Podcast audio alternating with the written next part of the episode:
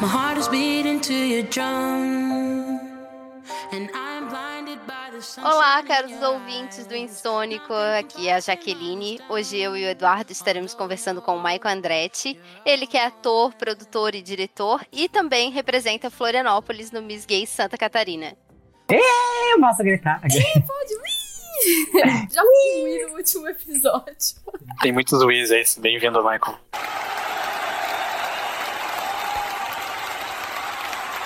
É, estamos honrados aqui hoje com a presença do Michael. É um, é um prazer revê-lo e falar, falar contigo novamente. Faz Imagina, o prazer é meu. E então, o que, que, a gente, que, você pode nos trazer com essa vida cheia de, de desafios e, uma, e várias pro- profissões diferentes que você já enfrentou e batalhas que você já lutou e ganhou, né? Claro, porque tá aqui hoje vivo com a gente. Pode contar Ai, um pouco mais? fala. É, inclusive, quem tá vivo hoje já tem que agradecer, né?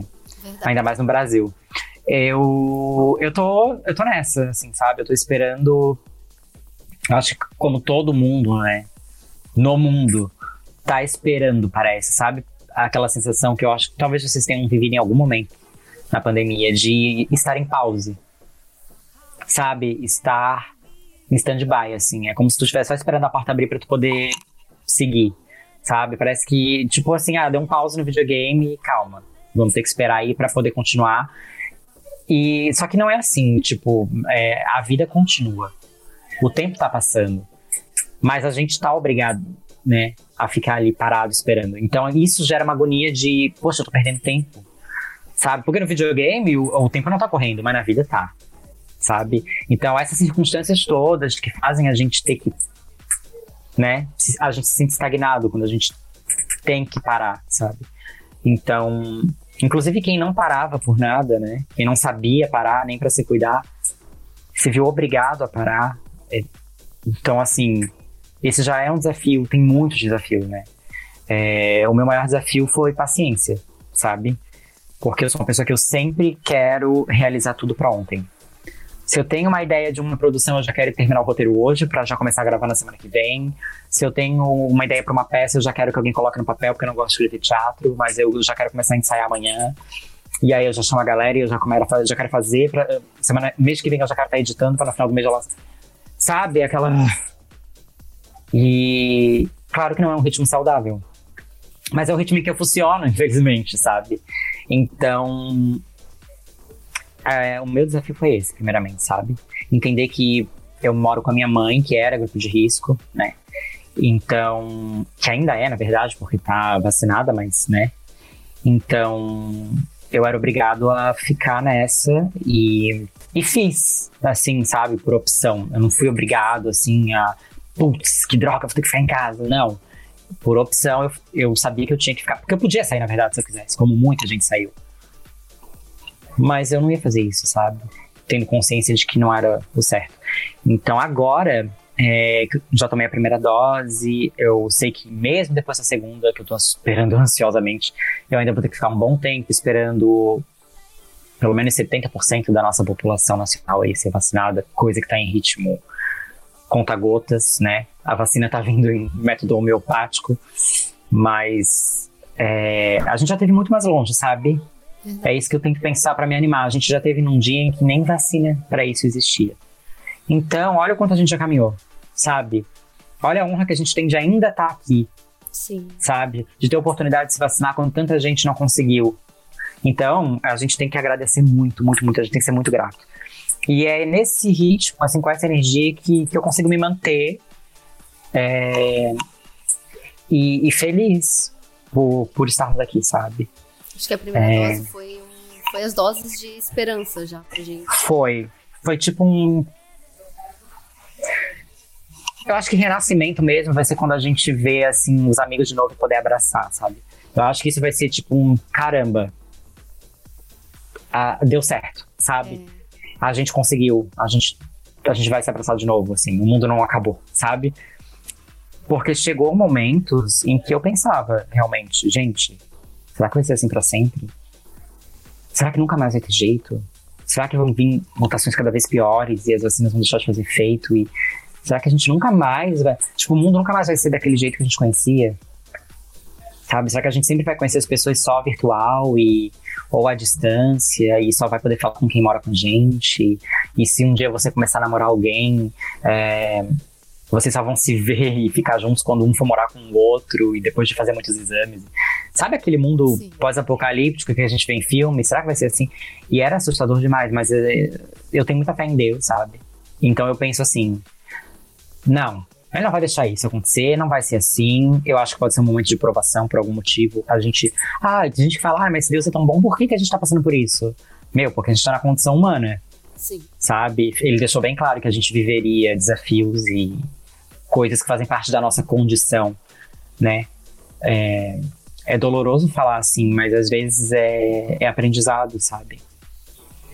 E, e esse aprendizado veio realmente assim, ó pra gente ver que a gente não é nada, sabe? Às vezes a gente se importa demais com coisa muito pequena, com coisa muito simples. Às vezes a gente fica chateado por coisas que não deveria, que não fazem sentido, que, que no fundo não dói tanto assim, sabe?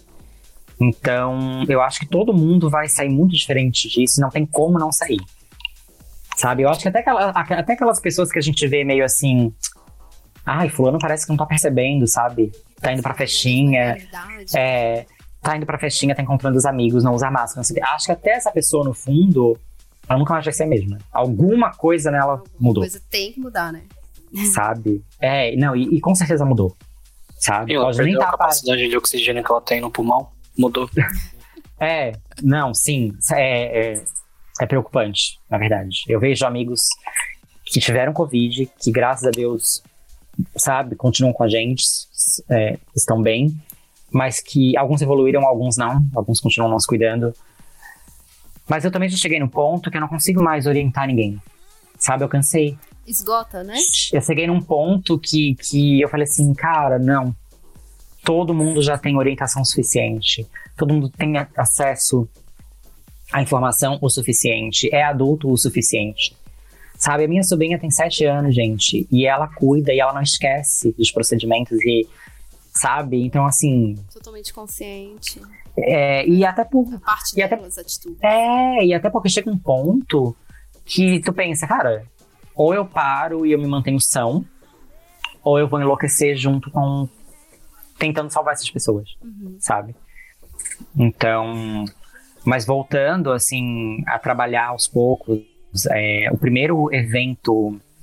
Na verdade, a primeira vez que eu tive que sair a trabalho pela pandemia para algo que eu realmente não podia adiar ou, ou, rejeitar, né? Porque eu rejeitei alguns trabalhos, sim. Com aquela dorzinha no coração, que eu adoro o que eu faço. Mas assim, não, não é momento, não dá mesmo, sabe? E os profissionais com quem eu trabalho todos entenderam, sabe?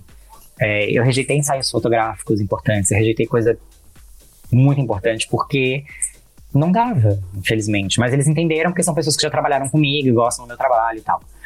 É... Só, e só um pouco sobre esse seu trabalho, assim, como é que é mais ou menos ele? Como é que funciona, assim? Só pra gente entender. Então, depende muito, assim, porque a minha formação é de ator, né? Eu me formei ator para teatro, TV e cinema. e né? Em 2009, exatamente, pela Companhia Nacional. E logo depois que eu me formei, é, eu gravei o primeiro filme, que foi um curta-metragem, que foi inclusive com o pessoal que era da minha turma. E eu fiz a minha estreia no teatro pela Companhia Nacional, que inclusive isso fazia parte da nossa formação, né? Que foi com uma peça do Miguel de Cervantes, que foi o Teatro das Maravilhas, que foi adaptado do Retábulo das Maravilhas, né, do Miguel. E eu fiz o governador, e foi uma comédia muito incrível. E ali os meus professores que assistiram falaram: caramba, a gente viu um artista no palco que a gente não conseguia ver nem dentro da sala de aula. Então, assim, todos eles falaram: vai em frente, não desiste, tu realmente está fazendo a coisa certa. E aquilo me preencheu de um jeito, assim, foi uma validação deles que eu precisava.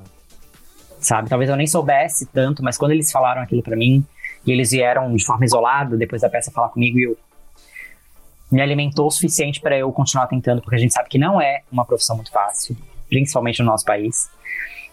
E foi nessa que eu. Aí logo depois eu entrei para Mega Model. E eu comecei a fazer alguns ensaios fotográficos, assim, mas nem foi muito pela Mega, não, sabe? Foi mais por fotógrafos que vieram a conhecer meu trabalho no teatro também. E que vieram para mim e falaram assim: ah, a gente tem um projeto aqui e tal, a gente queria te chamar pra modelar, a gente tem esse, essas fotos disso e disso pra fazer, a gente queria te chamar. E, e aí eu comecei a conhecer muitos profissionais, e inclusive o Vitor Hugo Silva, que é um professor de fotografia incrível. Eu fiz alguns trabalhos com ele, e aí hoje às vezes ele até me chama para modelar para os alunos dele, nas aulas, sabe? Nas aulas de direção de modelos e etc. Então, assim, e eu amo trabalhar com, com fotografia, com moda, eu amo modelar. É, passarela bem difícil para mim, porque eu não tenho altura suficiente para isso, né? Mas fotografia eu fiz muito trabalho. É, eu desfilei com a Aline. Eu desfilei é, com a Aline. A Aline foi convidada para desfilar. A Aline tem, tem mais sorte de passarela que eu. Mas. Conta um pouco da Aline também pra gente, de como que surgiu a personagem. Então, depois que eu, que eu que eu entrei pra Mega Model e tal, eu fiquei uns anos trabalhando só com fotografia, não tinha nada de teatro. E aí, acho que uns dois anos depois, ou três, eu conheci a Samantha, a Samantha Dawes. Ela estava se formando em teatro na UDESC, né, aqui em Floripa. E ela é de Tubarão, ela estava aqui estudando. E ela estava fazendo a disciplina de direção. E ela me convidou para atuar no espetáculo dela, que chamava Lulu, que é um espetáculo que tinha esse nome, inclusive, porque é um espetáculo que homenageava Luiz Fernando Veríssimo, né? E aí, eu conheci a Samantha, inclusive, de um jeito muito engraçado. Tem um menino com quem eu conversava, assim, era colega, tipo, a gente não chegava a ser tão amigo, sabe? A gente quase nunca se falava e tal. E um dia ele me convidou pra ir pra uma balada, porque ele tinha entrada, que uma amiga dele ia dar, e aí perguntou se eu queria ir, e eu fui. Do nada, assim, a gente mal se falava, eu fui. E quando eu cheguei lá, essa amiga era a Samantha. E aí, cara, a minha amizade com ela virou uma irmandade e eu nunca mais falei pro menino. Tipo, Olha só. parece que realmente ele só me chamou porque eu tinha que conhecer ela, sabe? Sim, E eu acredito muito nisso. destino. E, e aí, a partir dali, depois de um tempo, ela me convidou pra atuar, eu fui, e aí nesse espetáculo a gente tinha as cenas que fazem parte do livro do, do Luiz Fernando Veríssimo, Diálogos Impossíveis, eu acho que é esse o nome. Onde eu, inclusive, numa sketch eu fazia o Batman idoso, no asilo, conversando com o Drácula. E a indignação deles é porque o Drácula não aguentava mais viver, porque ele é imortal, né? E e o Batman indignado com ele, né? Porque ele queria ser imortal, né? Ele queria ser como aqueles super-heróis que têm poderes e, e tal. E eles discutiam sobre isso e cada um colocava o seu ponto de vista sobre vida e morte. Então a peça é muito cabeça, assim, sabe? Ela tem comédia pra te instruir dentro daquele pensamento que ela quer te levar, com leveza, sabe? Mas entre as A cenas. gente pode ver essa peça em algum lugar? Internet ou é só. spots? tem no YouTube, tem no YouTube. Ah, legal. é, no, no YouTube da Fundação Cultural Catarinense. Eu- Não, eu acho que é Fundação Catarinense de Cultura, tá lá. É do.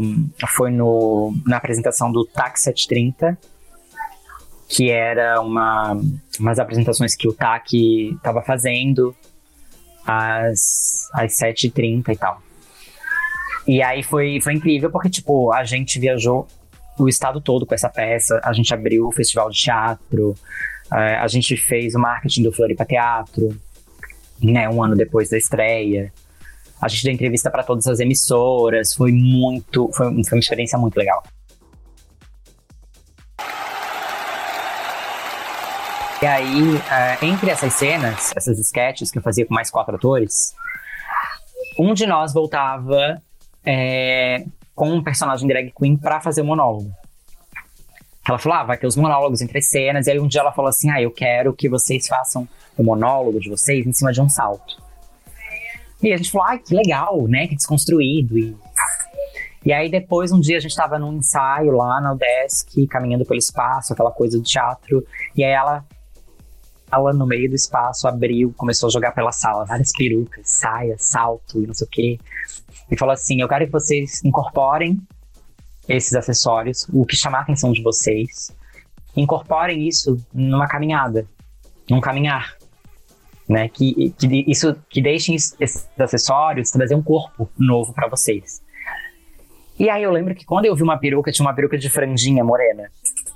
E na hora eu falei, é aquela ali. Porque eu me lembrei da, da personagem da Aline Moraes, que ela fazia a Maria Louca, que ela era filha da Bia Falcão. E. Eu não me lembro qual era a novela. Eu sei que ela era filha da, da Fernanda Montenegro. E ela era muito doida, e ela fumava um cigarro preto, assim, e ela saía de camisola na rua, e ela era muito louca. E aí eu lembro que eu adorava aquela personagem, eu peguei, botei, e aí quando ela chegou um momento, a gente pegou um salto, botou, foi incorporando. E aí aquilo trouxe um caminhar, trouxe uma coisa, e aí ela perguntou assim, qual o seu nome? Aí eles começaram a falar, a falar, e aí quando ela perguntou o meu, eu falei, Aline. e aí veio a Aline. E aí a gente ficou um ano trabalhando no processo de construção dessas personagens drags. Desde a caminhada, o gestual, a, a linha de pensamento, personalidade, voz, trejeitos, tudo, tudo, tudo, tudo, tudo. Assim, a gente realmente teve que compor uma persona. É um trabalho bem de composição de personagem mesmo, é bem intenso. E de muito estudo, a gente pesquisou muito. Inclusive, a gente pesquisou questões não só teatrais, né? Da teatralidade, da drag e tal. A gente pesquisou até questões que não tem a ver é, realmente com a drag, assim, a nível técnico, porque a drag é um personagem. Mas a gente pesquisou também gênero, sexualidade, porque as pessoas confundem muito essas coisas e a gente tinha que saber, né, as diferenças para poder explicar o nosso trabalho. E porque a drag também é, foi adotada pela comunidade LGBTQ, né, como um, um entretenimento que representava muita coisa para eles a nível de de liberdade de expressão, de, de quebra de, de paradigmas e de, sabe? Então, a drag é nasceu no teatro lá, lá atrás, sabe? No, no teatro antigo mesmo, onde as, as, mulheres não faziam teatro, né? O teatro era uma coisa só dos homens e eles tinham que fazer os papéis femininos. E aí depois sim, aí depois teve toda aquela coisa de, né, nos tempos mais modernos, assim, forma de protesto, enfim, tudo isso. Mas. Só pra eu entender aqui um pouco da. da é uma persona que você cria? Ou é simplesmente é. Um, um personagem naquele momento? Ou tu realmente incorpora uma, uma pessoa? Não, você. É, a pessoa, a pessoa. Claro que todo personagem que tu puder criar, né, que o ator der mais vivência para ele, mais rico fizer, melhor, né? Mais crível ele vai ficar pro público. Mas a drag queen é um personagem que ele se torna quase que um alter ego seu. Porque é um personagem que ele caminha junto contigo pela vida a partir dali, sabe? Tu vai estudar para sempre aquilo, até de forma involuntária, sabe? É, e é uma arte muito rica, porque tu não precisa ser ator para fazer drag, né? Você pode fazer a arte drag em si. Porque ela é rica o suficiente para ser considerada uma arte por si só né? Porque ali, tu, né, naquele personagem, tu tá aplicando não só interpretação, mas tu tá aplicando muitas vezes dança, canto, moda, é, costura, artesanato, é, maquiagem, é, uma série de coisas, sabe? É, enfim, do, a coisa do comediante, a coisa do, do, do apresentador, uma drag pode ser tanta coisa nela. E aí, enfim, por isso tu acaba estudando para sempre. Não é uma coisa que tu consegue construir assim, sabe? Não é, é um tipo template, um né? Tipo, é, eu, eu é. quero, eu, eu, Eduardo, quero lá pegar o template da Aline e usar. Não vou conseguir fazer isso, por exemplo. É, se tu estudar muito, tu consegue, por exemplo, representar a Aline. Mas a persona da Aline é, é aquele artista. Entendi, sabe? perfeito. Porque, porque ele criou, né? Claro, eu posso, por exemplo, enquanto ator, receber um roteiro, né, de um diretor, um roteiro seu, e dizer assim, Maicon, teu personagem é esse. E aí você me dá um embasamento daquele personagem, e aí eu vou fazer esse personagem de acordo com a orientação do meu diretor, ou do roteirista, ou do escritor, enfim. Né? Por exemplo, quando a gente vai fazer uma biografia, um, né, um filme baseado em fatos reais, a gente vai interpretar trejeitos reais que aquela pessoa tinha, né? A, a Beltrão fazendo a Hebe Camargo, ela estudou a Hebe Camargo para fazer aquilo para reproduzir aquela voz, aquela energia, aquela coisa que ela tinha. E a drag não, a drag cria do zero, sabe? Então tem muito de ti, de pessoas em quem tu se inspira, de uma mãe, de uma tia, é, de uma, uma amiga, de um, uma apresentadora, de uma atriz, ou um pouquinho de cada um desses, sabe? É, tem drags que são inspiradas em artistas plásticos, por exemplo. Nos cortes da roupa, que lembram os quadros daquele cara. Então, é muito, é muito complexo, assim, sabe? Uma drag é um universo inteiro ali, sabe? E por isso que a Márcia merece muito respeito, porque precisa de muita dedicação e ela tem muita cultura em si. Mas um olhar preconceituoso, é claro, pode só olhar e dizer, ah, é um cara vestido de mulher, entendeu? Sim. O que é outra coisa que não é regra. Uma mulher pode fazer drag. Inclusive tem mulheres drags incríveis, sabe? É, uma pessoa hétero pode fazer drag. Entendeu? Porque não é gênero, não é sexualidade. Você não faz a drag pra ah, vou ficar mais feminino. Tem drags que tem barba. Sabe? A drag é, é uma personalidade. Entendeu? Então, as drags, inclusive, foram o que mais fizeram sucesso nesse espetáculo. As pessoas iam muito pra ver a drag, assim, pra ver a, a drag dos atores, sabe? E quem abriu o espetáculo era a Suzaninha, que é a drag do, do Arthur Rogoski, que eu conheci fazendo Lulu, que é um artista incrível até hoje. Eu e ele fomos os únicos que continuamos trabalhando com as nossas drags, né? Os outros acabaram se envolvendo em, em outros projetos que, que também tomam muito, né? E às vezes nem te permitem continuar com aquele personagem. O que também é um dilema para alguém que faz drag e é ator, porque tu fica naquela de, cara, é, o, o, quanto eu vou interferir no meu corpo porque eu quero, para me sentir eu, e o quanto eu posso ceder pro meu personagem, sabe? Tipo, é, eu tive muito esse conflito, assim, também de. É, ah, eu queria malhar, mas ao mesmo tempo eu não podia porque o meu figurino era daquele jeito e. Então tu tem que ceder muita coisa tua pro personagem, é, enfim. É, porque quando você faz, por exemplo, um filme, tu se prepara, muitas vezes tu tem que trabalhar o teu corpo para receber aquele personagem, porque ele é mais gordo do que você, porque ele é mais musculoso, porque ele é mais magro. Mas depois que tu grava aquele trabalho e aquilo tudo tá concluído, Sincero. ok, concluí, você recebe os louros por aquele trabalho, é, e deu, e, e se prepara pro próximo personagem. E a drag, é, ela permanece ali, sabe? Então, assim, apesar de não ter regras para fazer uma drag, é, a tua drag tem um corpo estabelecido, sabe? E é uma coisa que eu, inclusive, ainda tô tendo que desconstruir, mesmo tendo começado a fazer drag há, em 2012, sabe? Então, é um processo. Toda desconstrução leva um tempo, né? E a gente tem várias vertentes de drag também. A gente tem a drag da comédia, que é a, a Comedy Queen. A gente tem a Beauty Queen, que são as rainhas da beleza, que são as drags modelos de passarela, de concurso, sim. A gente tem a drag cantora, a gente tem a drag atriz, a gente tem a drag. é, Nossa, tem muita coisa, tem muito tipo, sabe? E a gente tem os drag kings também, que são as mulheres que fazem um personagem dito masculino, né? Com, com as coisas ditas do masculino, Ah, é? roupa, treje. Sim, a drag king. É, a Lady Gaga tem um personagem drag king, que é o Joe, Cal John, Joe Calderon, alguma coisa assim. Inclusive, ela fez uma premiação que, que teve aí, eu não lembro qual foi, ela foi com, com o personagem, ela não desmontou do personagem um segundo. Então, é incrível, o personagem dela é incrível. E tem vários, tem vários também que são muito bons. Infelizmente, ainda não tem o espaço que deveria. Porque é, dentro do próprio meio existe um certo preconceito, uma coisa de. Ai, drag, é, homem, por exemplo, ó, um dos, um dos, dos maiores ícones drags da mídia que, que chegou no mainstream foi a, a RuPaul, que tem o RuPaul's Drag Race, que é o programa né, da competição de drags, que ganhou versões em vários países, que inspirou muitos dos artistas drags que estão hoje aí, inclusive famosos.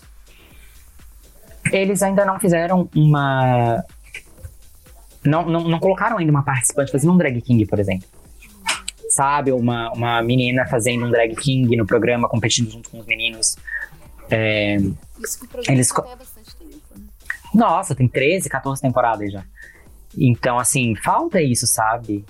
E tem alguns artistas drag queens que criticam algumas posturas da RuPaul, que ainda soltam algumas coisas meio sexistas às vezes, mas é aquilo que eu falei, desconstrução leva tempo, a gente, é, a gente tem que perdoar as pessoas e, e saber que elas têm o tempo delas.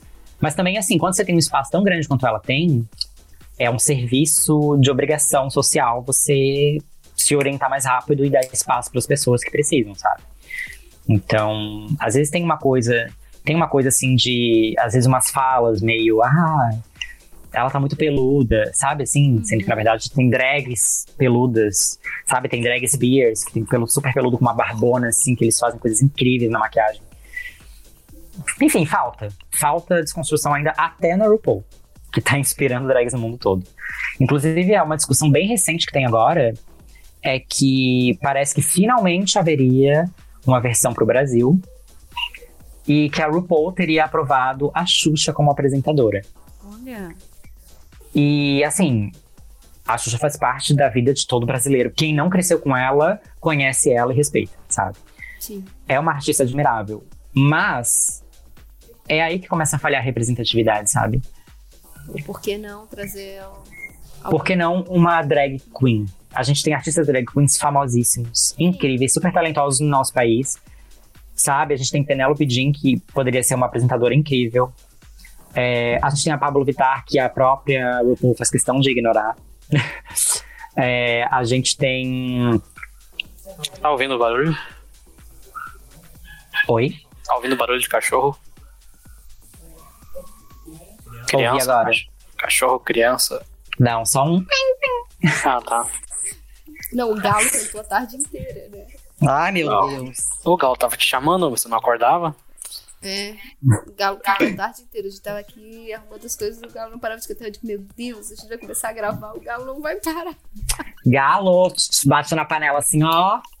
Pecado. Que horror. Que horror. Eu sou vegana, você sabe. Pois é, sorry. Ai. É uma boa fala pra vegana, né? Não, né? Tá, é, vamos voltar, né? Então, Então, assim, a, representati- a representatividade começa a falhar aí, sabe? É, parece que sempre precisa de um cis hétero pra validar o que alguém tá Uhum. fazendo. Tipo, ai, televisão do Brasil vai passar provavelmente em algum horário, né? Que, que as famílias tradicionais estarão assistindo. E aí. Ah, Tem um monte de- família tradicional que tu falou. Tem um monte. Sabe aquela coisa assim de, ah, gente, tem um monte de viado ali competindo se vestindo de mulher, mas eles são só participantes. Quem apresenta é uma grande artista, hétero, cis, branca, famosa e rica. Sabe? Sim. É, não, não. Tinha que ser uma drag. Concordo Sabe? plenamente. É, o máximo que eles vão fazer é colocar drags no júri, mas, tipo, candidata a lá, vali- vai é, que você mas- vira apresentador. Ah, eles não vão botar, meu anjo. Tem gente muito mais capacitada. Tem gente na mídia aí, ó, com milhões de seguidores e não foi cotado, imagina eu. Então, assim, são essas coisas, sabe? Mas é, a peça foi um sucesso de público. Mesmo com tudo isso, sabe? E, Graças Deus. nossa, a gente viajou muito. A Aline, né? E a Aline Então, é muito aí- famosa aqui em Floripa. A partir da peça, eu comecei a receber convites para fazer eventos. É, eu comecei a, a trabalhar muito na 1007 Floripa. Fiz trabalhos na Concorde, inclusive quando a Kátia, a drag que, que foi do RuPaul, eu não lembro qual foi a temporada, ela veio aqui em Florianópolis se apresentar na Concorde. Eu e a Suzaninha fomos lá fazer hosts e etc. A gente conheceu ela. Tudo. Então, eu trabalhei. tempo, né? Nossa, sem comentários. Sem comentários. As pessoas vinham suadas, todo mundo se abraçando e ninguém ia morrer por causa daquilo. Ai, que saudade, gente. Conhecer gente, assim, sabe, na tua frente, ter um papo legal. E, e aí depois eu, eu, eu fiz o, a Dona Hermínia lá também, uma vez. Uma festa que tinha o nome de Os Filhos da Mãe. E aí o produtor me chamou pra fazer a Dona Hermínia lá. Foi muito legal. Eu tenho foto, tem tudo isso ainda. Na 1007 eu perdi o número de festas que eu fiz. É, fiz no Divago também. Fiz o Milkshake Festival lá. Fiz, fiz bastante coisa. Fiz bastante coisa lá em outros lugares também. Eu apresentava o karaokê do Blues Velvet. Que foi uma Ah, fase-. Ai, foi uma fase muito gostosa que o público fica muito próximo de ti quando tu trabalha assim, em balada, sabe? Eles viram muitos teus amigos, assim. É, na 1007 tinha uma galera, às vezes, que chegava pra mim e falava assim, ai, eu vim hoje só porque eu vi que era tu.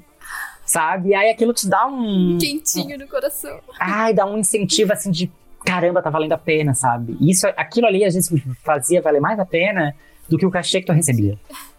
Sabe? Sim. Então, assim, ai, muito, muito incrível.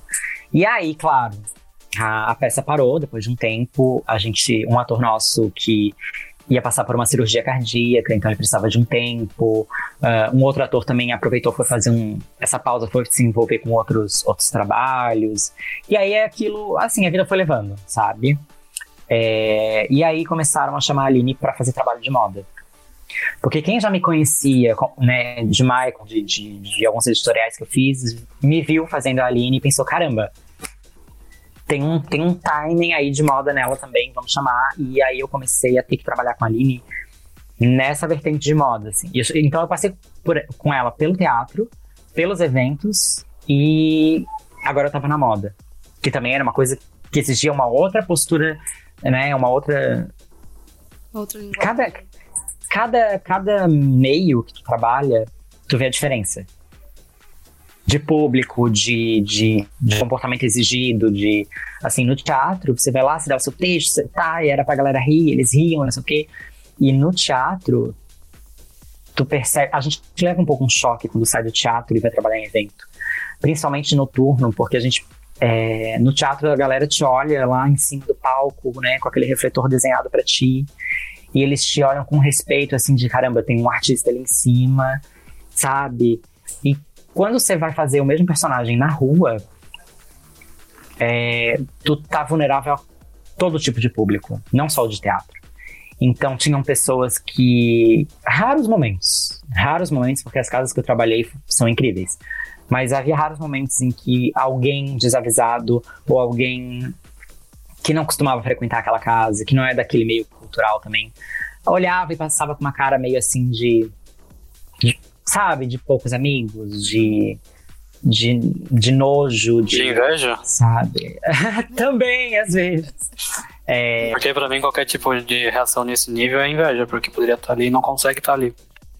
Pode ser. é, já aconteceu também. Mas até de assédio. Eu, eu, eu sou, sim. Até de assédio aconteceu. Eu, uma coisa que eu tenho orgulho de falar, assim, de ter trabalhado na 1007, é porque eles têm uma política muito. que eles levam muito seriamente com os seus funcionários. Sabe? Eles tentam proteger o seu cliente ao máximo mesmo. Eu vi isso acontecer de perto que eu trabalhei lá dentro. É, eles têm os MIGs do rolê, que são pessoas que são especificamente colocadas na festa só com o único propósito de observar o comportamento das pessoas. Então, se, por exemplo, a Jaqueline estava lá na 1007 e alguém, algum MIG do rolê, que é uma pessoa aleatória que tá ali, ela, ela percebe que tem um cara rodeando muito ela e ela já pediu pro cara ir embora, eles perceberam que ela não queria nada com ele, e o cara volta, fica pegando na mão dela, tenta tirar um beijo do rosto, sabe? Na hora, o Mix do rolê, ele passa o contato de toda a localização, tudo que tá acontecendo, a descrição das pessoas por segurança. O segurança vai até aquelas pessoas e uma menina tira a pessoa de lá, né, afasta ela e o segurança encaminha o homem pra fora da casa. Olha só, Não eu tem disso. Sim, ele- é, não tem argumento, não tem conversa, não tem pergunta. O cara estava sediando e ele é encaminhado pra fora, sabe? Eu já vi, inclusive, é, eu já cheguei a ver clientes que quiseram bater boca com a segurança. Dizer, não, eu paguei, então eu tenho o direito de estar aqui. E ele falou, não, você pagou pra entrar, mas aqui dentro existem regras sociais que você não cumpriu. Você pagou, mas existe é, regras de convívio, as quais você extrapolou, e por isso você não é mais apto a estar aqui dentro. Assim, E encaminhou pra fora e pronto. Acho maravilhoso. A 1007 tem todo o meu respeito. Ela, Sim. pra mim, é a melhor balada que tem em Floripa, assim, disparado, sabe? Eles, eles, todas as vezes que eu trabalhei lá, eles colocavam gerentes mulheres, sabe? É, porque tem, tem um pensamento diferente, sabe? Mesmo que o cara diga, não, vamos priorizar a segurança das mulheres, das meninas, se vai uma cliente falar qualquer coisa, relatar qualquer coisa pra um homem e pra uma mulher, vai ser diferente. É verdade. Ela vai se sentir até mais ouvida e acolhida e entendida por uma gerente mulher, sabe? Então eu vi acontecer isso, assim, e, e quando aconteceu comigo, enquanto funcionário, primeiro que assim, eles não deixavam você ir sozinho pra uma pista que tava muito cheia. Sabe? Faz- Porque eu fiz muito personagem lá, eu não fiz só drag. Eu fiz do It, né? Eu fiz o. o eu esqueci o nome do, do garotinho lá com a capa amarela. Eu fiz o. Ah, esqueci. Eu fiz personagem de filme, eu fiz Harry Potter, eu fiz um monte de coisa lá. E aí, é, teve um dia que eu tava de drag, E era uma festa iMatch, que é a dos cupidos, que é a do, do match, que se tu tem o mesmo número com a pessoa, se vocês derem um beijo, vai ganhar bebida, ou sei o quê. E a gente, a gente desceu, era eu e outro menino fazendo drag também, e os dois fazendo cupido. Ah, a gente desceu na pista pra entregar, eu não sei se era aqueles gelinhos, sabe? Chup-chup de fruta e não sei o quê. A gente descia várias vezes, tinha as ações pra entregar coisas pra galera, assim, brindes que davam. E aí cada um desceu com uma cesta super pesada, né? E aí depois a gente desceu com uma garrafa de vodka, eu acho, pra dar shot. E aí eu lembro que quando a gente desceu com essa garrafa, quando a gente ia descer, a gente, eu falei, a gente falou assim um pro outro. Foi o Lincoln, inclusive, que foi comigo. Ele falou assim: olha, a gente tem que cuidar, porque a pista tá muito cheia. Eu falei, é. E a gente tava com uma asa de anjo, cada um. Pra andar na pista lotada era impossível, era horrível. E aí, eu lembro que a gente tirou o salto, botou tênis, porque não tinha como, sabe? A pista aquele dia tava muito lotada, como poucas vezes a gente viu. E aí a gente desceu e a gente falou assim: olha, vamos juntos, a gente não vai separar.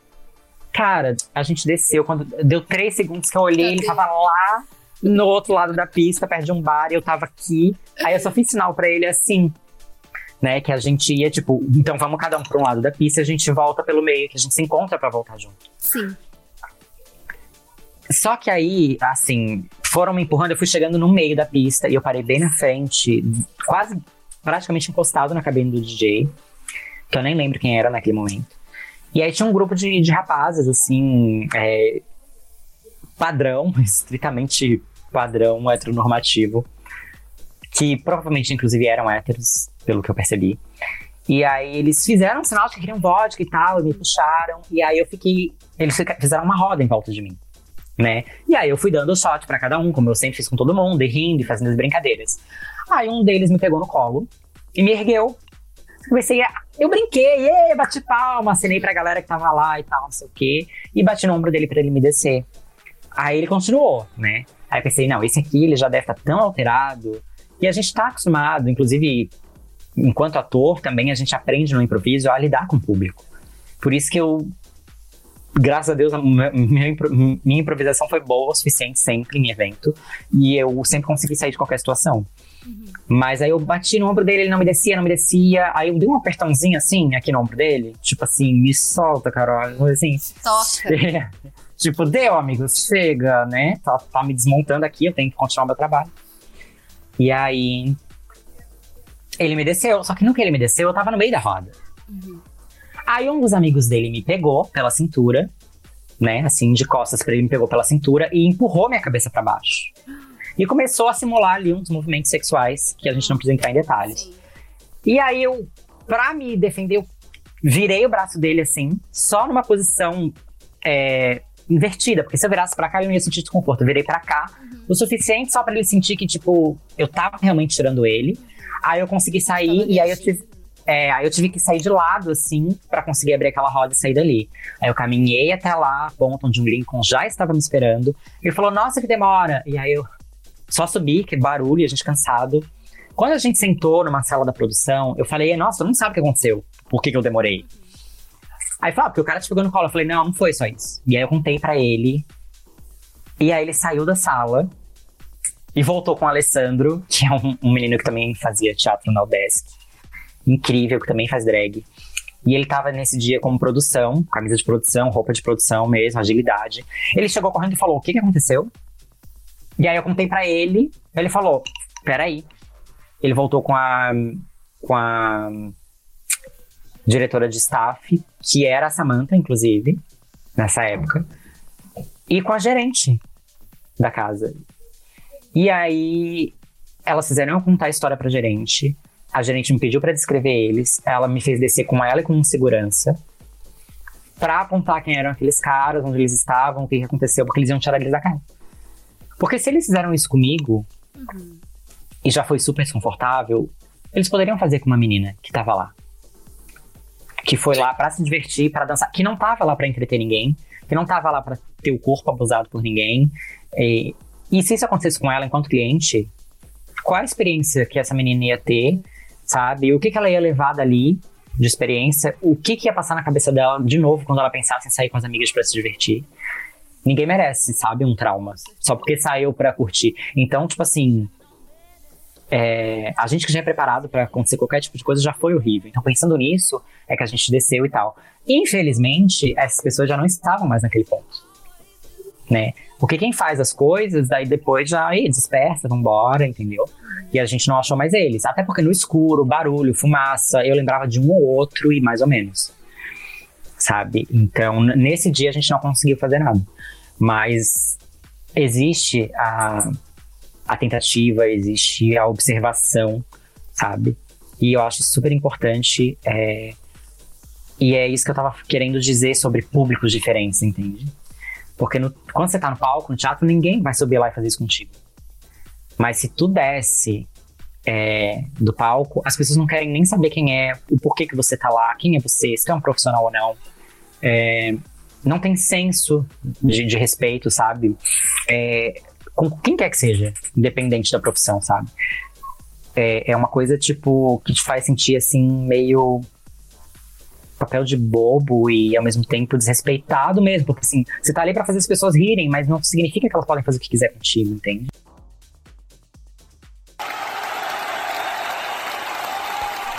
Tá, então foi isso. Eu fiz alguns editoriais de moda com a Aline, é, fiz algumas coisas bem legais. Até pra varal eu posei. Ah, eu lembro, eu vi. Tu, tu comprava roupa na varal, não comprava?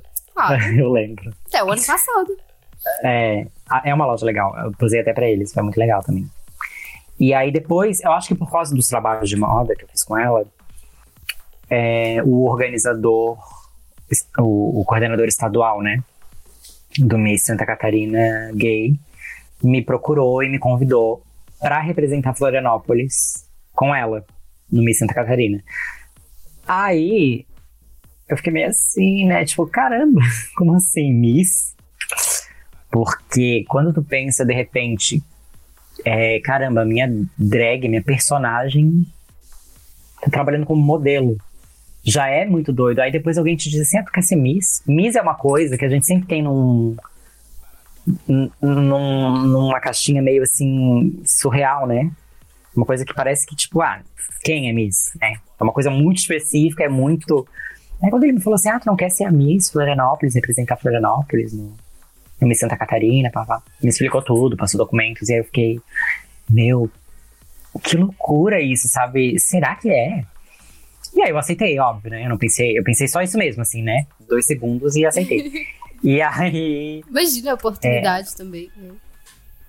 É, assim, porque eu nunca almejei algo assim com a personagem, sabe? Pra mim, trabalhar em moda. Eu, eu quero ainda ter experiência, inclusive, com ela é, em cinema. Porque eu já passei, como eu falei, né? Eu passei com ela em teatro, evento, moda, agora essa coisa do Miss, que é, tá dentro do universo de beleza e moda, mas ainda é muito específico, né?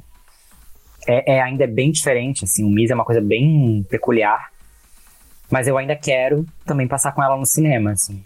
Eu, inclusive, se um dia eu aposentar a Aline, é, só depois de, de ter uma experiência com ela no cinema, sabe? De estar atuando com ela. Que daí tu vai ver que zerou assim. né? É, foi tipo, poxa, eu vivi todas as vertentes de arte, assim, com essa personagem e tal.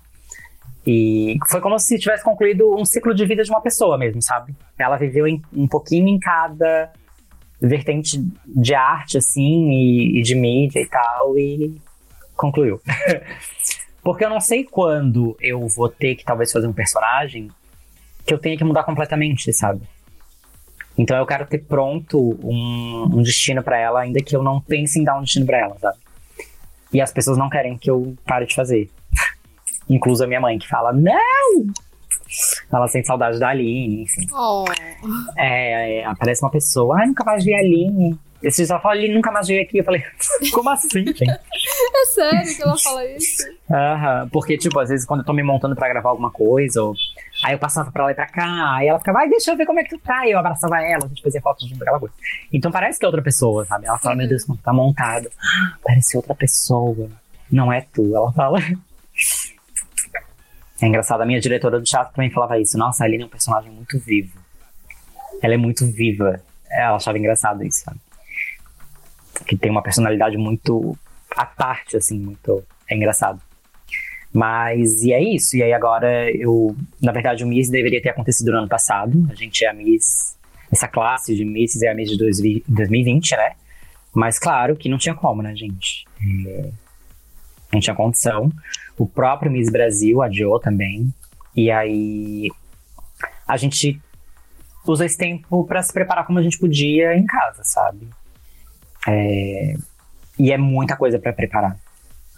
É muita coisa. É, porque quando eu vou atuar com a Aline em alguma coisa diferente, é como se eu estivesse estudando para um novo personagem. Por quê? Porque agora eu estou interpretando uma personagem de uma Miss. Então eu tive que fazer laboratório, eu tive que pesquisar muito, eu tive que assistir tudo que é edição do Miss Brasil, do Miss Universo, do Miss Internacional, do, várias edições do Miss Gay também, para estudar a caminhada delas, a postura, as falas, tudo, né? Tudo que a gente puder. E, e eu teria feito um laboratório até mais profundo, mas sem sair de casa é bem difícil. E ensaiando passarela em casa, porque né? Eu, por mais que eu talvez conseguisse um espaço ou outro, eu não, não queria ter que ir, né? E, e aí tem, tem um amigo que é estilista, o Bruno Ferreira, que é quem vai fazer o vestido pra, da, da Aline para a noite do, do Miss. Então, teve também vários momentos com ele de, de avaliar cortes e vestidos. Eu tive que mandar várias fotos para ele da Aline, para ele ver proporções, para ele imaginar qual seria o melhor corte, a melhor roupa melhor modelo para aquele corpo. E aí depois ele. Aí, a partir do vestido, ele vai sugerir é, qual penteado que deveria ser. Aí tem que ver quem que vai fazer um penteado numa peruca, porque não é qualquer pessoa que mexe com cabelo sintético. É um monte de coisa, é um monte de coisa. E eu mesmo vou me maquiar no, no Miss, porque a gente só pode levar um produtor com a gente. E eu não queria levar um maquiador, porque a maqui... primeiro que, como eu falei, a drag é uma coisa que a gente acaba estudando a vida toda. Ao longo dos anos fazendo drag, a gente estuda muito o nosso próprio rosto. Na automaquiagem, né?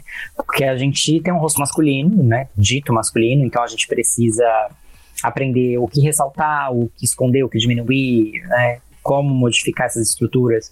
Então, se tu mesmo não faz a tua maquiagem de drag, tu corre um risco muito grande de não ser personagem, de ser você maquiado. Sabe? Eu já passei pela experiência de um maquiador profissional, inclusive dar aula de maquiagem, vir me maquiar para um ensaio, e era o Michael, era o Michael de batom. Sabe? Porque ele tá acostumado a, a maquiar rostos mais delicados, porque ele não sabe exatamente o que, que eu tinha que diminuir e aumentar meu rosto, os tons que ficam melhores para fazer essas coisas. Quando, é muito complicado. Desculpa, quando tu faz essa automaquiagem, tu traz já a personagem aos poucos, né? Também, também acaba até fazendo parte mesmo do processo de, de vir, assim. Porque tu termina o olho, tu olha e tu já faz o olhar da personagem para ver se realmente veio, se tá igual, se é aquilo. Mas eu acho que é mais até pela questão mesmo de, de proporção, assim, sabe? Um cara que sempre maquia um rosto mais delicado, ele, ele não vai ter tanta prática em feminizar um rosto, sabe? E é isso, por isso que eu quero fazer. E vou levar o, o Lucas, que é produtor de teatro, com quem já trabalhei muito, pra, pra me auxiliar lá, assim, né? Então, é uma pessoa que tem prática de coxia, de corre pra lá e pra cá, de tudo que precisar tá na mão, enfim. E como que funciona o, o concurso, Maicon? Conta pra gente. Então, o concurso, ele. O Miss Brasil Gay, ele existe há mais de 40 anos já, eu acho. E ele sempre acontece em Juiz de Fora. Sempre. Sabe? É, é uma instituição, assim, que já tem seu nome muito estabelecido. É...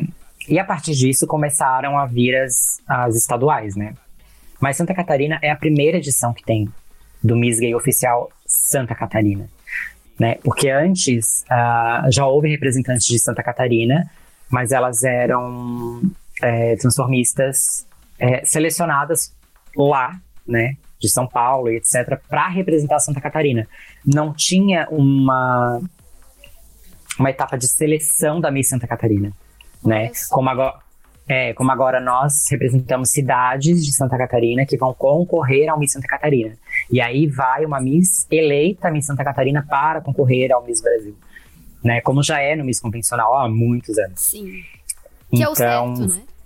É, Então, é assim, eu ainda recebi o convite do, do coordenador para representar Florianópolis, mas a ideia é que mais tarde existem também eliminatórias regionais para eleger a representante da cidade. E assim vai, né? Tem que ter. é, Só que assim, também é uma coisa que cada, cada processo de eliminação, por exemplo, né? É um. É uma luta diferente, porque gasta muito, tá? precisa de um investimento é, alto e não tem o apoio que precisa, sabe? Ainda é uma coisa que as pessoas veem assim meio como, ah, desnecessário, sabe? Tens algum patrocínio? Nenhum. Sabes, al- Nada? Tudo vai Nada. ser do teu bolso. Eu tenho mãe trocínio, graças a Deus ela tá podendo me ajudar com praticamente tudo. Ahn, mas assim, é, procurei, procurei, procurei a prefeitura, inclusive. Procurei, me, me orientaram, né? Pessoas me orientaram a procurar os setores específicos da prefeitura que poderiam ajudar com isso, né? Arte, cultura e, e turismo não sei o quê. Então, Só vou pedir pra te repetir, porque travou aqui. Tu procurou a prefeitura e. Eu procurei, eu procurei a prefeitura, eu procurei os órgãos acoplados ali à prefeitura, né? Secretaria de Cultura e, e Turismo, não sei o quê, mas não houve resposta, sabe? Existe uma um pouco de desleixo, assim, sabe? Não é muito visto ainda como é, um evento cultural, sabe? Tem um pouco esse preconceito ainda. Na verdade, é um preconceito que existe até com o Miss convencional. Que as pessoas olham e pensam, ah, é um concurso de beleza, sabe? Mas na verdade, também às vezes, pelo menos a ideia básica seria de ser um concurso que empoderasse uma mulher para que ela eh, representasse né, outras mulheres em busca de um ideal que fosse escolhido por ela e que não trata só de beleza, né? Trata de ela saber levar a mensagem, se comunicar, eh, reivindicar aqueles direitos e etc. Infelizmente, ainda existe muita exigência de um padrão.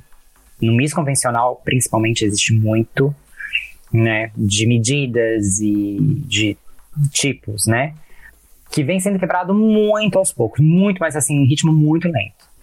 E no Miss Gay, é, que é um, um concurso que aos olhos de leigos, então, é algo mais supérfluo ainda, né, tem que ser pessoas já bem mais instruídas, assim, para olhar e pensar, poxa, é um evento cultural, por causa disso, disso, sabe? Então, acaba sendo difícil de conseguir apoio, patrocínio, enfim.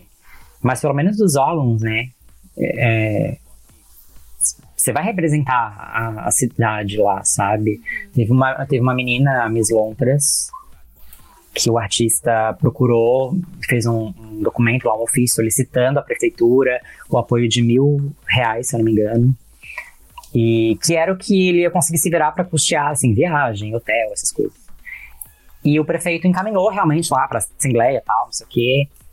Só que o prefeito começou a ser super criticado na internet, a ser, sabe, rechaçado, assim. O menino sofreu muitos ataques homofóbicos na internet, dizendo que era um dinheiro jogado fora, que era uma bobagem, que não era necessário, que era dinheiro do contribuinte indo para uma coisa dessas, entre coisas muito piores, né? Assim, que realmente homofóbicas e tal. E o prefeito. Pode continuar, mãe. Não, pode falar. Não, porque eu ia dizer que a gente viu a fala, né, do prefeito de Criciúma também. Pois é. Isso é falta de. Na realidade, é falta de conhecimento financeiro, até, né?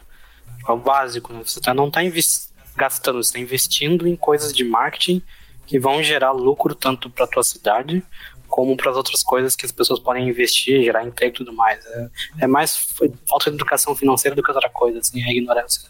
É o preconceito, né, enrustido também. Eu, É, o preconceito e a ignorância. É, eu vejo muito o preconceito enrustido, porque não tem o porquê não investir. Ainda que fosse só para você é, fazer os seus cidadãos se sentirem representados de alguma forma, só isso já vale a pena, sabe? Além do cultural e do turismo e de etc. E Mas, visibilidade também, né? sim. E, e é isso. Então eu tô me virando assim.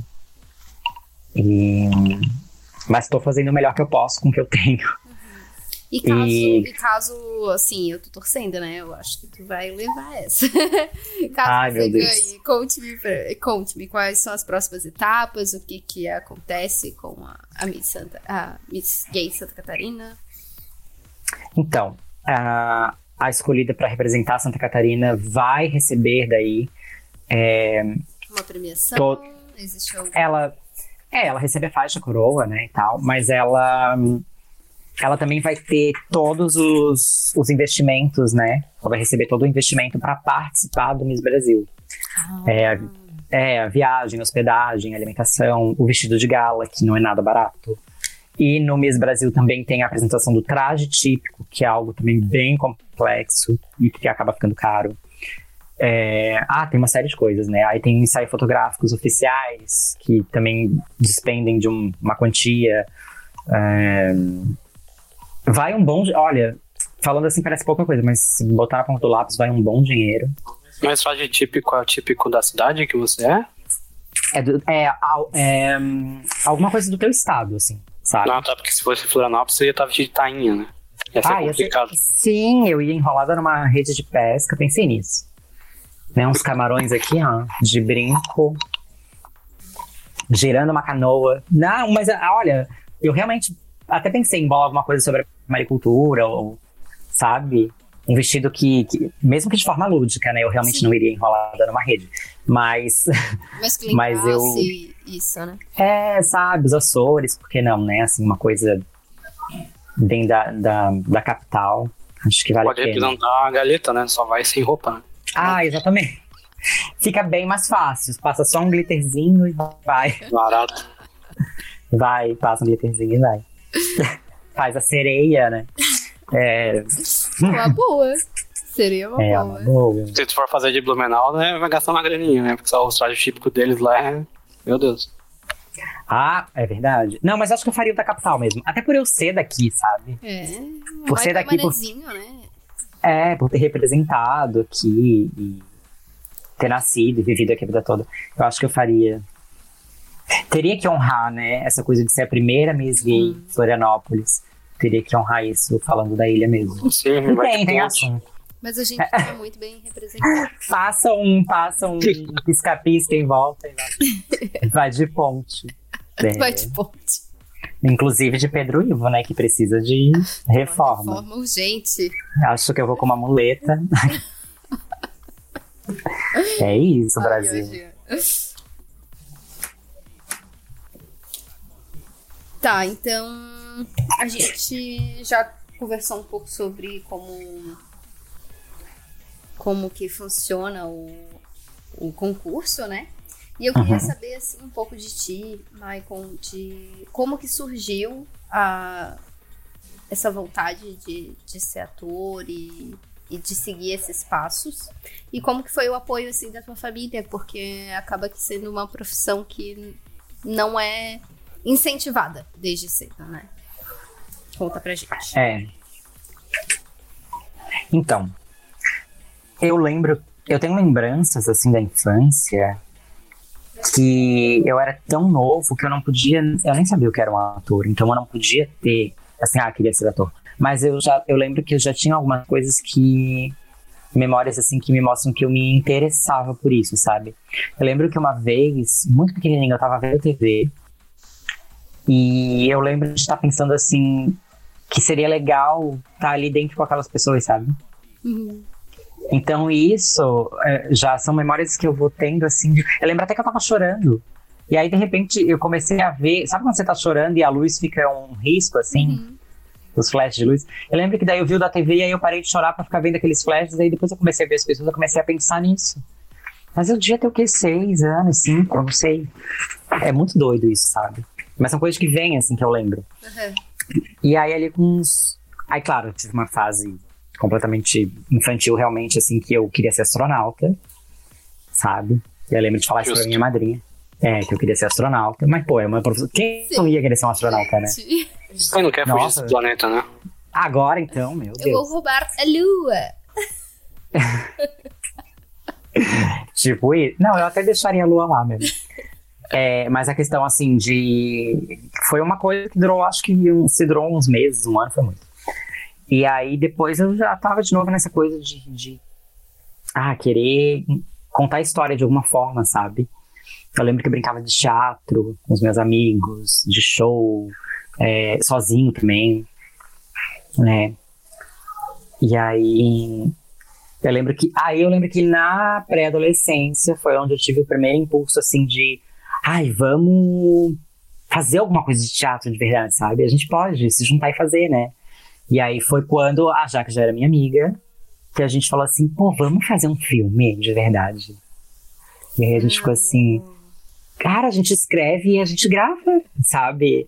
E aí a gente começou a fazer e, e foi muito massa. Só tem experiência boa com isso, né? Só tem lembrança boa. Divertido, é. Nossa, mudou totalmente a nossa pré-adolescência e adolescência. Uhum. E, e com certeza interferiu em quem a gente é hoje, sabe? É verdade. ter tido, ter, ter tido aqueles sonhos para investir, aquela coisa que puxou também pra cultura e pro. Eu acho que influencia muito, sabe? E É igual o menino que, que é, começa a jogar futebol e, e vê naquilo uma salvação e, e realmente aquilo depois vem mudar a vida dele, sabe?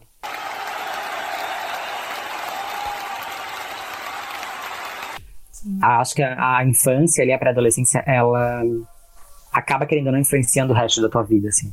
De uma forma muito forte, sabe? Não, meu Deus, eu continuo jogando RPG. Que? Eu continuo jogando RPG, mesmo depois de velho. Então, tá vendo? Mas porque influenciou a sua vida. Não mudou muita coisa, não. Tem que pensar sobre isso agora. Ah, para.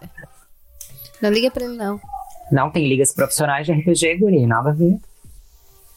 Que que Não, meu. falou hoje? Que interpretou o quê? Um bárbaro? Porque ele é burro. Eu não preciso pensar muito. Tu, tu, tu diz RPG aquele de mesa, assim, dado? Isso, isso. É, Cara, eu sabia que eu teatro sempre da quis mente. jogar Eu sempre quis jogar isso e ninguém nunca me ensinou. Ninguém, eu nunca conheci pessoas que jogavam assim, Ah, eu tinha também grupo de não, jogar. Michael. A gente pode jogar um dia, eu narro pra vocês. Só pegar mais duas pessoas aí a gente joga. Ai, Nossa, eu acho muito legal, sempre quis. Eu via nas séries e nos filmes eles fantasiados fazendo aquele jogo todo. É muito teatral aquilo. Acho que é por isso que eu gostava também. É, mas é verdade, É. tem muito disso, né? Hoje eu tô num né? grupo, realmente eles interpretam mais do que jogam o jogo em si. Então, o jogo é muito mais um É muito filme louco. narrado e um do que um, um sistema, né? Que é um- É quase uma imaginação, assim, é, é corpo, sabe? É, é É, voz, interpretação, é. é muito bom. Sim, tipo, você, por exemplo, eu sou o bárbaro, eu vou atacar vocês agora, tá? Aí, tipo, aí tem a clériga lá, não, não faça isso. E tem que ser gente do teatro, um vertente de teatro pra fazer isso. Porque se a pessoa não tiver, ela vai dizer, meu Deus, que ridículo. É, não vai achar Que que graça, né? O que, que essa gente tá fazendo aí? Que gente louca. Então tu tem que ter uma coisa de teatro pra fazer. Sim, sim. Tanto pra você criar um mundo, como você descrever as coisas que acontecem, você trazer isso pra mente dos jogadores, que é muito. RPG Criatividade, é, né? é outra vida. Eu não vou falar sobre RPG porque eu vou ter um, espe- um episódio especial sobre isso depois. É criar a realidade daquele jogo, né? Pois é, muito complexo, não é pra. Bom, é muito legal. Não, mas a gente, Não, é pra qualquer um. Mas é a gente pra qualquer um. Não, não, eu digo assim, nem todo mundo consegue chegar e criar um mundo assim, Ah, sim. do nada, num mapa. Tem gente que não consegue criar nenhum personagem. Tem pessoas que são muito metódicas, é, exatas e, sabe? É muito matemático. Tem gente que é mais da criação, eu acho, sabe? Claro, né? Como quando eles quer pra todo mundo, é tipo, qualquer um pode aprender e se interessar e É, jogar. eu ensinei. Eu fiz um RPG na empresa, né? E RPG no colégio, inclusive, né? Na época do instituto lá. Eu tive esses dois projetos. RPG na escola e eu, depois que eu comecei a trabalhar, fiz RPG na empresa. Então eu trouxe essa ideia, essa metodologia do RPG, tanto para estimular as pessoas a pensarem, né? De uma forma mais criativa e ver que tu consegue se divertir sem precisar de algo muito palpável, né? A tua mente faz bastante coisa. É Foi, verdade. foi bem legal. É verdade. Hoje em dia a gente tem tudo tão entregue, já pronto, né? Sim. E o mundo mágico tá na sua mente, né? Não tá num papel, não tá, não tá num, num É porque videogame. como a, atualmente é como um videogame que tu pode criar qualquer fase, qualquer coisa, sabe? Sim, é por isso que a gente sofre ansiedade. Que a gente cria coisa que não existe. Ding, ding, ding, ding. Exato. É bem isso. É, Eu, eu já nem joguei os dados ainda, já sei o resultado. Vou me ferrar nesta merda, não adianta. Foda-se. É, né? Eu interpretei. Eu, eu- na minha V7, eu interpretei na festa do horóscopo. Eu interpretei um. Um cigano vidente, assim, sabe? Então. Eu tenho fotos disso, depois se quiser até te mando. Tem as fotos. E aí eles montavam tipo uma sala escura, assim, com umas velas, uma mesa com uma bola de cristal e umas cartas. E aí ficavam umas cortinas, assim, o segurança na frente e o pessoal fazia fila pra se consultar. E eu tava só interpretando, porque eu não, não sei ler tarô, não sei fazer nada disso. E aí, o quando eu saí de lá, que acabou assim, né? O segurança olhou pra mim e falou assim: Cara, eu não sei o que tu fez lá dentro, mas as pessoas saíram daqui tremendo. Investe nisso. Ele falou pra mim: Eu acho que tu tem um dom. Eu falei, cara, que legal, que legal isso. E eu entrei no personagem mesmo. Que Eu olhava pras pessoas. é, Era muito. Eu adorei fazer cigano, foi muito legal. É, não, legal, é isso mesmo. O RPG é isso, é você interpretar um personagem, dar vida pra ele em palavras e ações, né? Em Uhum. vez de você estar fisicamente fazendo as ações, você tá falando e interpretando. Sim.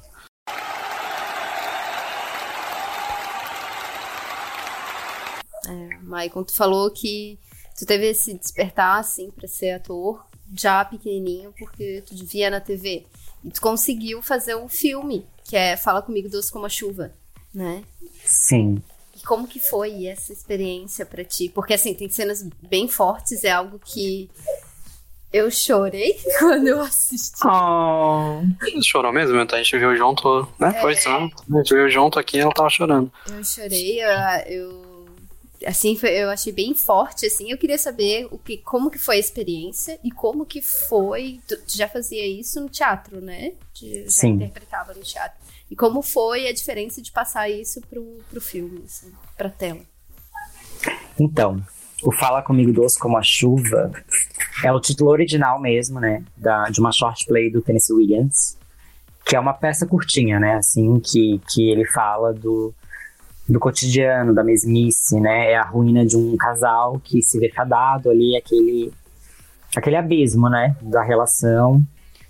E hum, o que acontece? Nessa adaptação, a gente fez um casal homossexual, né? São dois meninos e e existe isso de da relação abusiva, né?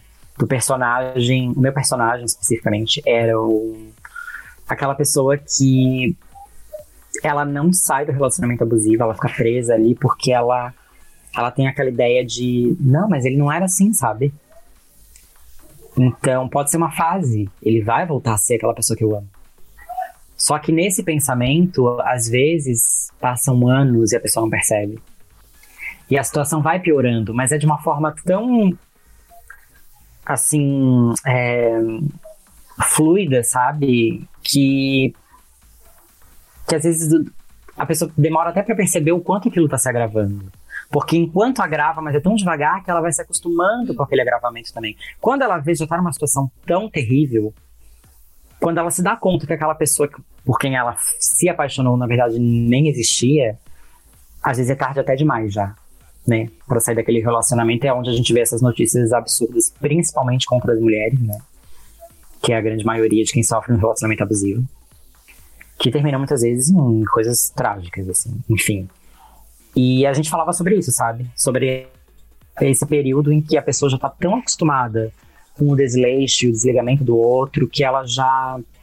Ela ama, ela tá ali, mas às vezes ela já se pergunta o que, que eu tô fazendo aqui, sabe?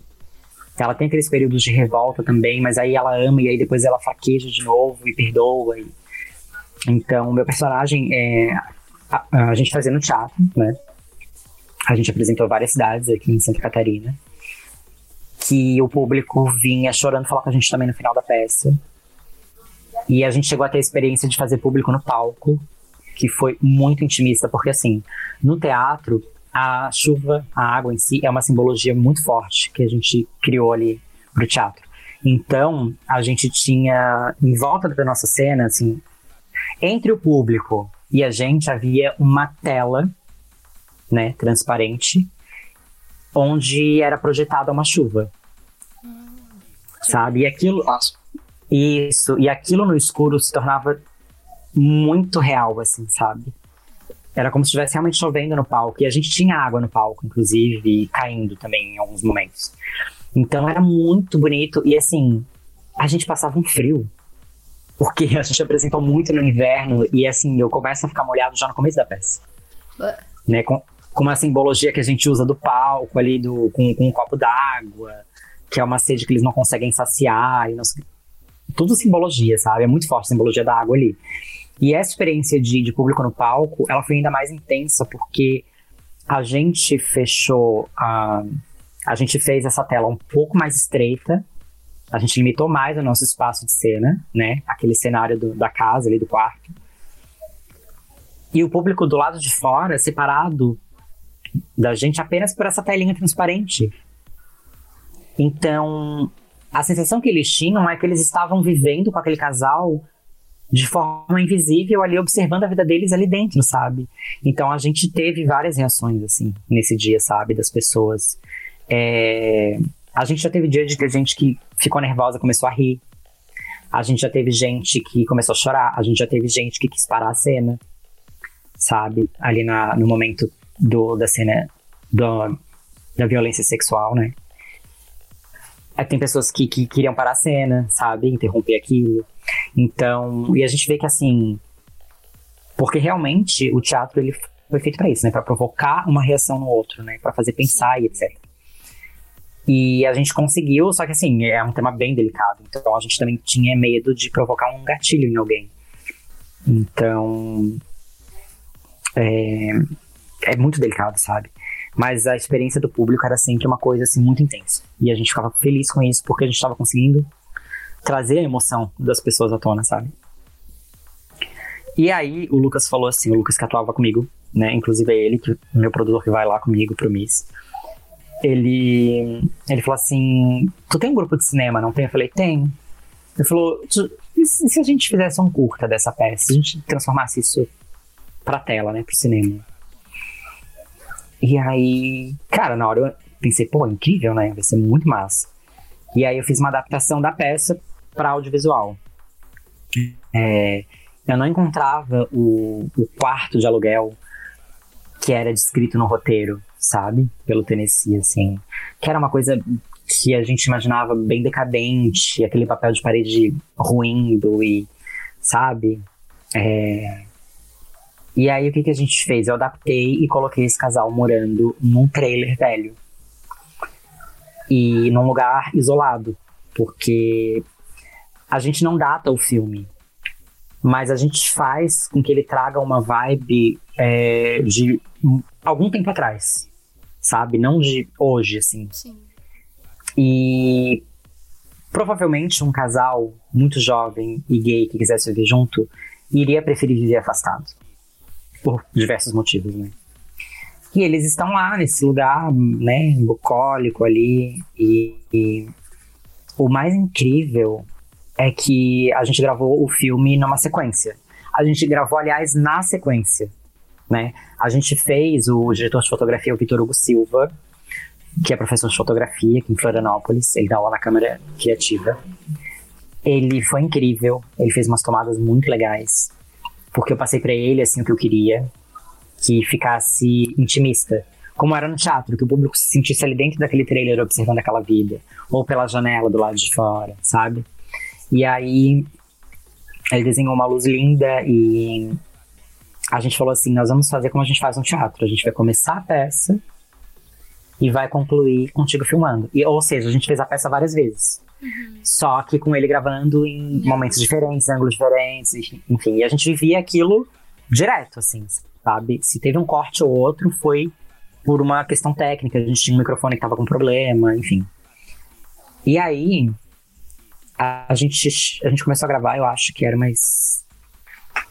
mais quatro da tarde, não sei. E a gente gravou até umas quatro da manhã. Olha só. Aí a gente, é, aí a gente parou um pouco pra, pra dormir. E no outro dia, mas, tipo, foi muito cedo. Acho que se a gente dormiu uma hora foi muito. A gente continuou para gravar o final do filme. Aquela chuva foi de verdade? É o que eu ia falar. A choveu o tempo inteiro. Ah. Não, não é porque é exatamente esse o assunto, sabe, que tu puxou. Choveu sim, choveu o tempo inteiro. A gente escolheu o dia perfeito, assim, porque podia não ter chovido, podia não ter nada. E era perto de inverno e perto de praia, então, assim, tava muito frio. E eu nunca tomei uma chuva tão gelada em toda a minha vida. Imagino. Nossa, tu não tem ideia. Era uma chuva forte. Sabe aquele pingo que cai, assim, que tu sente o pingo? E a gente ali tendo que fazer aquela cena. Eu tremia demais. Caramba. Porque eu sou muito friorento, né? Mas foi incrível porque, assim, ó, era real aquela chuva, sabe? Então aquilo também trouxe uma realidade pra nossa emoção. Principalmente porque no palco a gente já vivia aquela coisa com a chuva e ali era uma chuva real, parece que a natureza tava te, agra te dizendo assim, te agraciando, sabe? Dizendo, vem, conta essa história, sabe? Eu vou te ajudar a contar essa história agora. E veio de verdade, assim, sabe? Então foi muito intenso, foi muito bonito. É, a gente ficou extremamente exausto. Não só pela rotina de gravação ali, mas porque essa peça é extremamente cansativa. Eu já fiz peças enormes. O Lulu, por exemplo, que eu fazia dois personagens, e troca de roupa e correria, não sei o quê. Eu não ficava tão cansado quanto essa, que é bem menor. Porque ela te exige tanto emocional e a mudança de humor ela é tão brusca de uma para outra, então que quando a gente terminava, era, gente, era 30 minutos de peça por aí. A gente tava exausto, a gente não queria mais nada. A gente ah, corria pra um chuveiro assim, sabe, Pra se esquentar. E, e comia alguma coisa e ah, guardava as coisas, porque a gente tem que desmontar o teatro, o cenário. E chegava em casa, tipo, dormia, acordava no outro dia, três horas da tarde. Era muito exaustivo. Ela cansava muito mentalmente, sabe? E no filme foi assim também. Mas tinha uma emoção diferente, assim, parecia que a gente tava concluindo um ciclo, sabe? Foi muito bom, foi muito legal. Legal. Um ritual, né? Finalizando ali com um Foi, ritual. é, foi muito bonito. E a chuva parece que veio pra abençoar aquilo, assim, sabe? Pra contar de forma mais real aquela história, assim. Não. E era uma chuva de verdade. Parabéns, assim, né? A produção. Tu atuou e também fez a direção, né? É. Tá. No teatro, a gente tem uma direção coletiva, eu e o Lucas. E a gente teve também a orientação da Samantha como diretora. Mas no teatro, no, no cinema, aliás, ele falou pra mim: não, toma mais a direção técnica aqui, porque eu manjo de teatro, mas tu manja de cinema. Então no cinema tu pega as rédeas e. E aí foi isso. O Eduardo, inclusive, que tá ligado aí de áudio, deve ter percebido, tem muitas partes ali que a gente teve que dublar. Porque não, não. A chuva era tão intensa que como a gente. Não, como a gente gravava dentro do trailer, a chuva batendo na lata, a acústica Uhum. foi pro pau, a gente não conseguiu. A nossa voz ficava assim, e a chuva tchá, em cima da lata, assim, batendo violento, sabe? Então, assim, teve que regravar todo o áudio. Olha só. Eu tive que fazer um desenho de áudio, então tem momentos ali que, tipo, é, ah, caminhou, sentou o barulho da almofada quando a gente senta, teve que ser tudo reconstruído. Colocado Trabalheiro. depois. Por- sim, foi tipo regravar o filme só em áudio, sabe? Sim. Ah, bateu no armário, qualquer coisa. Áudio, áudio. Tinha que reproduzir e botar, reproduzir e botar. Mas valeu a pena. A gente tá com. No canal da Uhu Entretenimento, eu acho, a gente tem umas milhares de visualizações aí.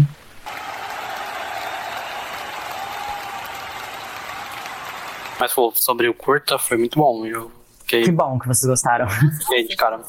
Meio que tipo, é difícil me prender assim pra alguma coisa, mas eu fiquei, eu tava aqui do ladinho na cama, já que ele olhando, chorando, eu tipo, caralho, como assim?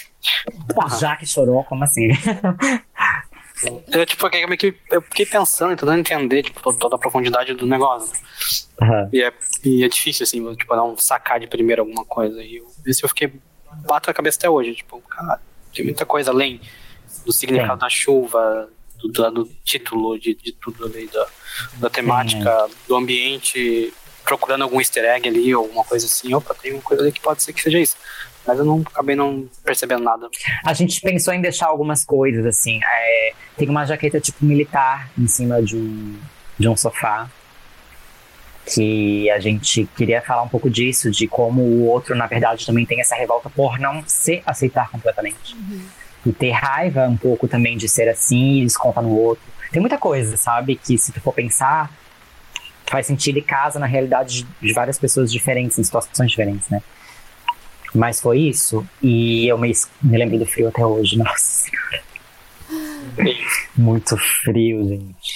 Ô, Michael, e a gente tava falando da questão de preconceito, assim, como que pra ti foi é, se- não digo nem a palavra se assumir, assim, mas se ver e, e- e receber. é, não receber crítica, porque não é crítica, né? Porque é um crime de homofobia, né? Como que foi pra ti isso? Tu sofreu muito bullying, tu sofreu muito ataque? Como que foi, assim? Como é que foi na tua família também? Pode usar os termos corretos, pode me corrigir. Não, imagina, é bem isso. É assim, na verdade, como tu falou, não é nenhuma questão de assumir. Assim, é que quando a gente diz assumir, tem umas pessoas que dizem, ai, parece que eu faço algo errado e eu tenho que assumir, né?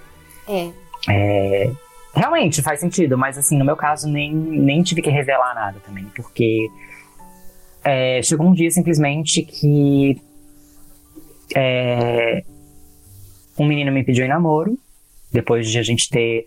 é, a gente nunca tinha ficado. Isso foi muito engraçado. A gente nunca tinha. Na verdade, quando ele me pediu namoro, a gente não tinha nem se visto pessoalmente ainda. sério? A gente Foi teve- um namoro assim online? Foi um namoro online. É uma história muito engraçada se eu te Ah. contar. Porque assim, ó, primeiro, Histórias assim. é, Eu sou É muito- É muito doido, porque assim, ó. o- um pouco. É porque assim, é, foi o primeiro menino com quem eu me envolvi, sabe? Com quem eu tive algo, além da amizade. E na época eu tava gravando um outro filme. E aí ele me adicionou, eu tava no meio de uma reunião com, com o resto do elenco e com uma produtora. E aí ele me adicionou no Facebook, e aí eu aceitei. Aí ele me deu um oi e tal, eu conversei, aí eu vi que ele era ator também. Eu achei até que fosse por causa do filme, alguma publicação que ele viu, alguma coisa. E aí tava, tá, não sei o que, papapá. E aí eu não dei muita bola, não dava pra conversar por causa da reunião. Aí no outro dia eu vi a mensagem dele que eu tinha respondido. Eu falei, ô, desculpa e tal, não, não te ignorei, porque realmente eu tava numa reunião e tal, não sei o quê. E a gente teve uma conversa tão intensa, assim, de, de afinidade. Sabe quando a pessoa tá longe, mas parece que tu sente ela aqui, assim? A gente Ah, bateu muito. E ele falou coisas que bateram com o que eu tinha falado. Porque eu lembro que ele falou assim. Que tava. é, muito. Que, que ele pedia pra Deus também alguém assim. Ah, eu tenho pedido a Deus uma pessoa que eu pudesse confiar de verdade e tal. Sabe? Para caminhar junto. Ele falou. E eu tinha orado pra Deus um pouco antes, uns dias antes, e eu tinha falado quase a mesma coisa. Aí eu falei, cara, se eu te disser que eu fiz a mesma coisa não faz muitos dias, tu acredita? Ele falou assim, e se for um ou outro, sabe?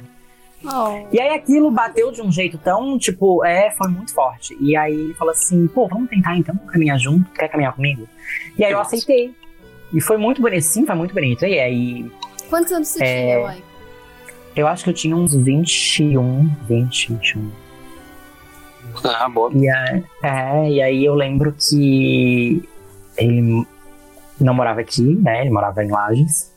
E aí ele. e aí ele veio e conheceu minha mãe, minha mãe adorou ele, a gente começou a namorar e tal. E aí eu lembro que ele falou assim, ai, vamos. Ele conheceu meus amigos, né, no, mesmo dia e tal. E eu lembro que ele falou pra mim assim, no meio de uma festa que a gente tava, ah, é. A gente vai abrir um teatro juntos e vai botar teu nome. e aí a gente começou a rir falar, ah, então vamos e tal, não sei o quê. E depois daquilo, a gente realmente chegou a, a abrir uma escola de teatro juntos. E, cara, foi- a gente viveu muita coisa junto. A- o namoro durou um ano. Mas ele foi tão intenso que a gente viveu tanta coisa nesse um ano. Que foi, tipo, por anos, assim. foi uma experiência que parece que a gente. O que a gente tinha que viver em muitos anos, a gente teve que reduzir pra viver naquele um ano que tinha que ser, sabe? E o mais engraçado é que, olha só, né? O, o plot twist. Ele é o menino que atuou comigo nesse filme Ah, do é? Fala Comigo das Mansova. É o Lucas. E, cara, assim, entre o nosso namoro e o filme, a gente teve um afastamento de seis anos. Sabe? A gente ficou seis anos afastados, assim, por diversos motivos, assim, da vida e tal. E. E aí, quando a gente se encontrou de novo por acaso por um trabalho, assim, e aí eu lembro que ele comentou que, que tava com uma peça encaminhada, mas que o ator que ia atuar com ele teve uns problemas, não ia mais poder.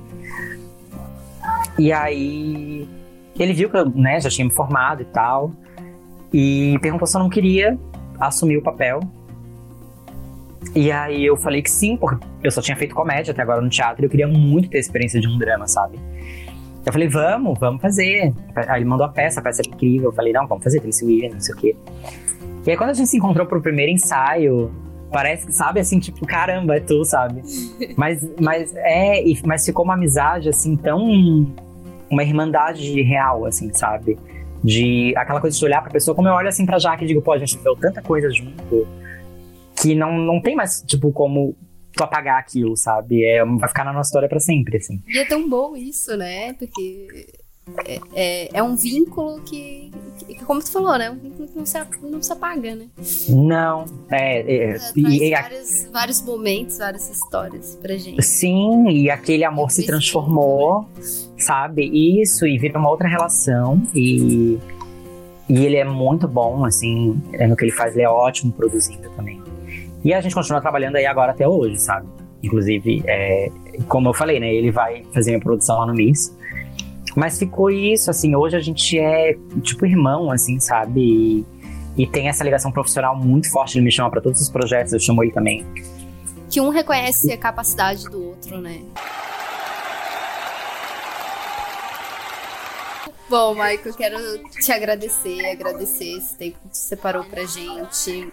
Imagina. Agradecer até em nome de Floripa. E tô torcendo muito por ti. Não só no MIS, mas pra tua vida, que tu merece tudo de melhor, assim. E eu agradeço por te conhecer há tanto tempo. Obrigado. É muito bom. Obrigado. assim. Eu, eu acho fantástico, assim. eu te dizer, eu te vi no outdoor e eu disse, nossa, meu amigo de infância lá. Ah, tu viu? mais linda. Verdade, tava no shopping também. Dá um eu não consegui ver no shopping. Dá um quentinho no Pra tu ter coração, ideia, é, pra, tu, pra tu ter ideia, né, de quando eu falo da pandemia, eu tava pelo shopping inteiro. Todo mundo falava, nossa, tá no shopping inteiro. E eu não fui me ver por causa da pandemia, sabe? Não fui conferir o trabalho. O Lucas foi lá, fotografou pra mim. Mas eu fico muito feliz, assim, que tu tenha essa fala, sabe? Porque tu também é uma pessoa importante pra mim, foi e continua sendo. A gente percebe, né, que nada muda, assim. E que tu pode contar comigo pra sempre, pra qualquer coisa. Ai, obrigada. Obrigada mesmo. Eduardo também, viu, Eduardo? Né? Seus fofos. É, tem que ter a pessoa que bota um senso assim, já que. Verdade. Bem- Mas é, realmente a gente, em nome do, do podcast, em nome da amizade de todos vocês aqui, a gente agradece Muito pelo obrigado. Desejo todo conteúdo. sucesso pro podcast. Vai ser sucesso porque é de madrugada, já começa por aí. E porque tem vocês, que são muito fofos, e a Jaque, né, com essa voz maravilhosa. Obviamente, gente, vocês vão ser sucesso. Pela mente de vocês também. Obrigada. Valeu. E eu espero voltar, porque se eu não voltar, eu vou reivindicar. Não, Vai sim. vai voltar. Obrigada mesmo, tá, Michael? Até a próxima. Beijo, muito obrigado, gente. Ele não vai voltar, não, porque ele vai estar jogando The Sims. Não, é, agora, agora a gente vai liberar ele, tá? Então, pessoal, temos um episódio. Quero agradecer vocês que acompanharam a gente até agora. A gente vai ter todas as informações na descrição podcast. Pode acompanhar a gente nas redes sociais também, mandar sugestões, falar o que vocês acharam desse programa. E eu conto com vocês no próximo episódio.